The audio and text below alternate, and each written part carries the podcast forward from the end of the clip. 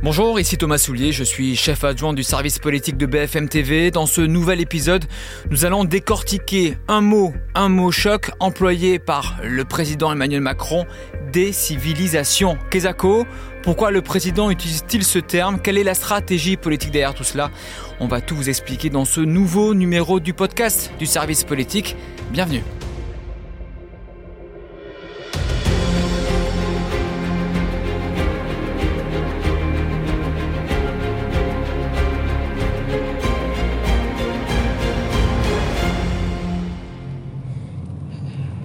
Salut Mathieu. Salut Thomas. Alors Mathieu, toi tu es à Roubaix, euh, précisément dans un taxi entre euh, euh, le commissariat de police et puis le train. Tu veux nous raconter, tu as passé la journée... L'école de police, oui, c'est ça. Tu as passé la journée avec Emmanuel Macron, tu nous raconteras tout ça. Et puis en face de moi à la rédaction, Mathieu, j'ai un petit nouveau à te présenter. Alors, il débute un peu dans la profession, euh, il connaît peu la radio. Alors, ça, c'est un, ça, c'est un micro, Christophe, et ça, c'est un casque, c'est pour parler aux gens qui nous écoutent. Christophe Barbier, comment ça va? Allô, allô, Mathieu, tu m'entends? Ça va très bien, je suis ravi d'être dans le podcast avec ravi vous. partagé, je suis honoré, franchement, Christophe, que tu viennes avec nous euh, pour ton premier podcast du service euh, politique, une sorte de bisutage. Ça va bien se passer. Alors, on va décortiquer ensemble un mot, le mot de la semaine, la phrase choc du président, le mot décivilisation. Alors, je t'explique le contexte mercredi en Conseil des ministres face à son gouvernement, face à ses ministres, eh bien, il appelle son gouvernement, je le cite, à travailler en profondeur pour lutter contre ce processus de décivilisation. Il dit il faut être intraitable face à des violences jamais justifiables. Mathieu d'abord, il fait référence à quoi avec ce mot, le président? Alors c'est pas bien clair en fait. Il, met un peu dans la même phrase plusieurs événements qui n'ont pas d'ailleurs de lien euh, évident. Il met dans cette phrase sur la décivilisation les attaques contre le maire de Saint-Brévin. Euh, vous savez ce maire qui a euh, dit sa volonté de démissionner, ce qui est extrêmement rare. Il met aussi l'infirmière tuée à l'arme blanche à Reims. Et puis évidemment les, trois policiers tués auxquels il a rendu hommage à Roubaix aujourd'hui, tués par un, chauffard dimanche qui, roulait à contresens alors que eux étaient en, en opération. En fait, il veut un peu répondre aux, émotions du moment. C'est comme ça que, euh, cette phrase. C'est comme ça que son entourage explique cette phrase. C'est un jeu dangereux, hein, franchement, pour Emmanuel Macron, parce que quand un président répond à l'émotion euh, sans avoir de solution forcément à apporter, et en plus en mélangeant les, les problèmes, euh, en général, on lui renvoie justement les problèmes en lui disant qu'il n'apporte pas de solution. Et tout le paradoxe en plus, c'est que hier, à huis clos face à ses ministres, il disait attention, faut pas amalgamer tous ces événements, mais à la fois lui ils amalgament. C'est un peu le paradoxe. Et euh, Mathieu, on pensait qu'aujourd'hui, à Roubaix, il en parlerait de cette décivilisation, qu'il aurait un propos un peu plus politique. Et finalement, il n'y est pas allé. Alors il n'y est pas allé. Euh, il a fait un discours qui était vraiment euh, centré sur le, respect, enfin sur le, sens du devoir. Je veux vous redire le respect, le soutien de la nation tout entière. C'est ce qu'il a dit aux, policiers qui étaient, présents à cet hommage. Vous n'avez pas seulement choisi un métier, mais un engagement digne et beau. Euh, voilà, notion de, de, respect envers les policiers, mais pas seulement. Alors c'est vrai qu'il n'est pas allé sur le, le, terrain de la décivilisation, mais il a quand même euh, fait allusion euh, à l'assassinat de cette infirmière tuée à, l'arme blanche, et il a dit, il a parlé plus largement de tous les, corps de métier, les corps d'État attaqués régulièrement, les infirmiers, les pompiers, euh, les élus. voilà, il, il, il, a tout de même fait cet amalgame auquel tu, faisais référence sans aller sur la politique complètement. Et il a franchement bien fait parce que là aussi on aurait pu l'accuser de faire de la récupération tout simplement. Alors Christophe c'est un terme qui est évidemment euh, connoté, c'est un débat politique on vient de l'entendre, sociologique voire philosophique euh, un petit peu, ce terme il sort d'où? Le terme de décivilisation, il a deux origines. Il a une origine assez récente qui est le titre d'un livre de Renaud Camus, donc penseur qui a commencé euh, dans le Parti socialiste, mais qui après a viré à l'extrême droite ouais. et qui a été extrêmement sulfureux depuis une trentaine d'années. Et euh, lui-même avait écrit deux livres, un qui s'appelait Déculturation, pour expliquer en quoi euh, l'Occident était en train de renoncer à sa culture, renoncer à ses racines, euh, abjurer en fait la morale classique, et euh, en se comportant ainsi devenait friable et se prêtait à être balayé oublié par les civilisations montantes, en gros par le grand remplacement. Mais déculturation a eu une suite donc qui était décivilisation. Mmh. C'était le titre euh, du livre, un livre paru chez Fayard, je crois, qui euh, expliquait que ça se jouait aussi plus tôt. Ça se jouait dans euh, l'éducation par les parents, dans l'inné, dans l'acquis, et dans le fait que quand on ne structure pas un enfant avec le bien, le mal et un système de valeurs, eh bien très très vite on en arrive à un retour à la barbarie. donc On, recule, on était civilisé, on se décivilise, on revient à la barbarie. Mais c'est pas le plus intéressant. Le plus intéressant, c'est la première occurrence. la décivilisation, c'est un concept qui est au cœur de l'œuvre d'un sociologue qui est allemand, mais qui a été aussi de nationalité britannique parce qu'il a traversé la période de la guerre, qui s'appelait Norbert, Elias. Et Norbert Elias fait remonter le processus de civilisation tel que nous le connaissons à la Renaissance, où avec euh, l'imprimerie, euh, l'accession d'un plus grand nombre au savoir, d'un seul coup, la civilisation occidentale s'est mise au service de l'individu, l'épanouissement de l'individu, le bonheur individuel, euh, le fait qu'on ne soit pas un numéro dans la multitude, mais qu'on soit quelqu'un, une personne. Sauf que en échange d'être une personne, il faut faire des concessions pour que ça ne soit pas la jungle. Euh, c'est pas moi qui ai raison contre tous les autres. Je ne peux pas voler mon voisin, euh, tuer mon cousin simplement pour m'approprier leurs biens. Donc évidemment, le pendant de l'individualisme, c'est le contrat social. Et c'est une sorte de processus de civilisation occidentale moderne où on construit une architecture du collectif qui permet l'épanouissement de chacun, de chacun dans des règles communes. Mmh. Et puis de temps en temps, ben, le, chacun l'emporte, on est dans une période libertaire, puis parfois le, collectif s'impose un peu plus et l'individu se sacrifie parce que la cause commune est, plus forte. Ça donne par exemple la, mobilisation dans l'armée quand il faut défendre la, la, nation. Et donc ça, ce concept est très intéressant parce qu'il montre et c'est contesté parce que ce sont des thèses quand même qui datent euh, des années 40 euh, ou 50, c'est contesté par des sociologues plus modernes, mais il montre qu'une civilisation, ben là, c'est ces moments de maturité puis ces moments de, fragilité.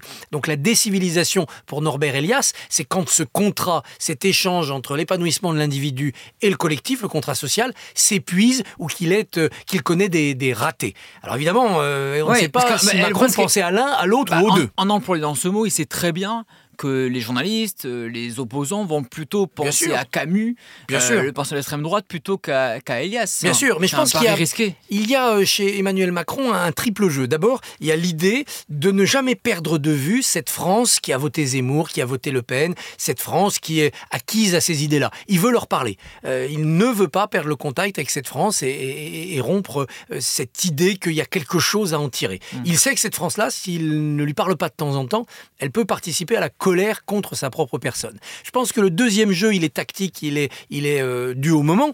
La droite vient de produire des lois, des propositions de loi sur l'immigration extrêmement dures. Euh, elle a pris un coup d'avance sur la majorité présidentielle. Emmanuel Macron veut essayer de leur courir derrière et, que et, que montrer que sur le terrain du régalien, de l'identitaire, enfin de tout le, le, carburant idéologique de la droite et de l'extrême droite, il a des choses à dire. Puis il y a le troisième niveau, mais ça c'est un mystère, peut-être que Mathieu en sait plus. Est-ce que Macron savait qu'on allait lui lancer Camus à la figure et qu'il pourrait sortir Norbert Elias? Est-ce que le, le philosophe Macron, l'étudiant Macron, le lettré Macron s'est dit, bah tiens, ils vont tout de suite me sortir Camus, mais moi je vais leur dire non, non, c'est plus profond que ça. Moi c'était Elias, mon, mon penseur. On, verra, peut-être qu'on aura des confidences là-dessus. Mathieu alors, on n'a pas, on n'a pas la confidence, mais ce qui est sûr, c'est que ce genre de citations euh, du Conseil des ministres, elles sont euh, sciemment euh, fuitées par des, proches du président de la République. C'est-à-dire que si ça nous arrive aux oreilles, bah oui, parce que le, Conseil des ministres, il est à huis clos, comme vous le savez, il n'y a pas de micro, il n'y a pas de caméra, on doit laisser son portable. Bon, pas toujours, c'est pas toujours respecté, mais en théorie, on doit laisser son téléphone portable à l'entrée.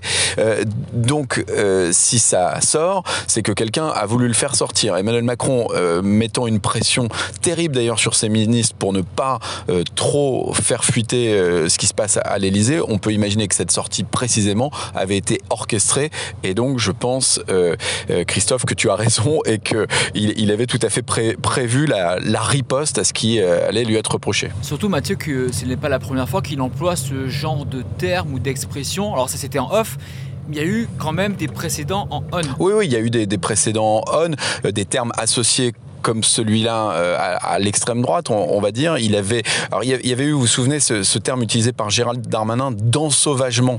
Euh, donc dans un premier temps, ça avait créé une grosse polémique. Hein. Dans un premier temps, Emmanuel Macron n'avait pas voulu le, reprendre à, son compte, et puis finalement, pendant un G7, pendant un sommet du G7, il avait parlé euh, d'ensauvagement sur les réseaux sociaux. Alors c'est encore autre chose, mais il avait utilisé le mot, donc ça avait un sens. En, en novembre 2002 aussi, devant les maires de France, il avait appelé à un travail de civilisation. Donc c'est pas la décivilisation, c'est l'inverse, c'est un travail de civilisation. Euh, il y a quelque chose dans nos sociétés qui rend fou, avait-il dit. Et puis donc aujourd'hui, ce terme de décivilisation, mais c'est un peu un aveu d'échec hein, quand même pour Emmanuel Macron, euh, qui, qui, est le président. C'est qui le président qui, qui, emmène la société vers cette décivilisation? Bah, C'est quand même un peu lui. Donc on, on, se demande, et peut-être que Christophe d'ailleurs a une réponse éclairée là-dessus, mais à, quoi euh, ça peut lui servir finalement au-delà effectivement euh, de ce de cet appel du pied aux, républicains qu'il aimerait bien ramener dans son camp parfois à l'Assemblée nationale. Bien sûr, ça appelle complètement développement d'une politique, d'une proposition. Il y a des choses à faire puisqu'il s'inquiète d'une décivilisation.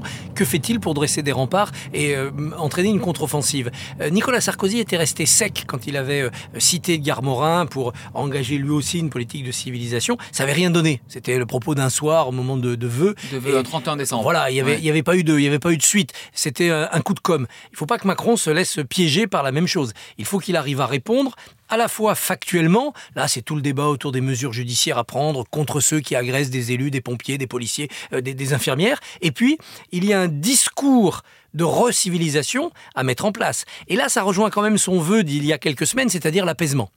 Euh, qu'est-ce que le cœur de la civilisation? C'est l'apaisement. C'est qu'on ne s'entretue pas tous les, les, uns contre les autres, qu'on n'est pas dans la loi de la jungle et la loi du plus fort, mais qu'on est sur un contrat social qui fonctionne dans l'harmonie et dont les rares dérapages sont traités par la justice dans la paix civile.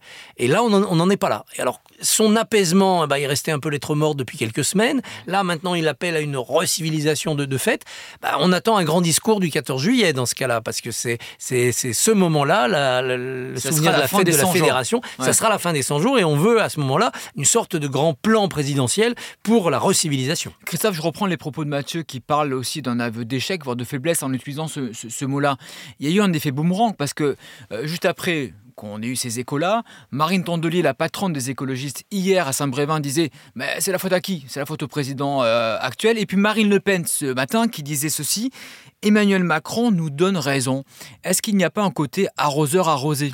Oui, en même temps, il oblige toutes les formations politiques à se prononcer sur son mot. C'est une petite fuite d'un Conseil des ministres et le débat public s'organise autour de lui. Ça, c'est quand même toujours bon pour un président. Il met dans l'atmosphère politique. Euh, voilà. Il dicte l'agenda médiatique et politique avec ce genre d'intervention, en profitant d'une escadrille de faits divers qui ont saisi l'opinion aussi. Tout le monde s'est dit qu'est-ce qui se passe dans notre pays? Est-ce que c'est un hasard, des coïncidences, ou est-ce qu'il y a vraiment une, une dérive, euh, un ensauvagement, comme dirait Darmanin, de notre, de notre pays Donc je trouve que de ce côté-là, pour lui, c'est plutôt pas mal joué. D'autant que chacun regarde midi à sa porte. Qui a été le premier à parler de Sauvageon? Un homme de gauche, mmh, Chevènement.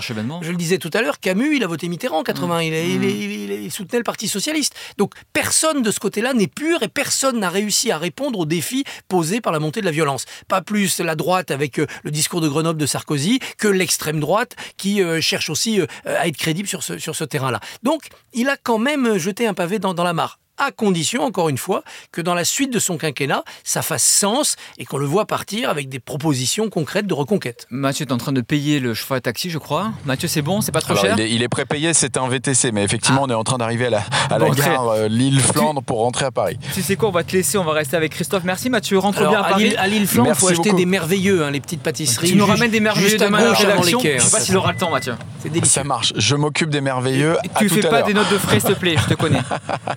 Marche. Salut Mathieu. À tout à l'heure, salut. Et, Christophe, euh, on parlait justement de l'aveu d'échec et de faiblesse, de ce contexte politique euh, euh, aussi. après avoir dit ce mot, maintenant on se dit, il faut que ça, voilà, ça suive d'actes. Sauf que on part de faits. Est-ce que vraiment c'est le bon terme? Est-ce que ce qui s'est passé à Roubaix, c'est-à-dire un accident de la route, un accident de circulation, ce qui s'est passé à Reims, c'est-à-dire un déséquilibré qui s'en prend en infirmière, est-ce que c'est vraiment un processus de décivilisation ou plutôt une perte de civisme, enfin je ne sais pas quel terme employer. C'est les deux bons mots. Le mot employé de civilisation, décivilisation est trop grand pour la réalité qu'il observe. Il est trop grand. La décivilisation, et Norbert Elias le montre bien, c'est le retour à un âge archaïque où il n'y a pas de règles.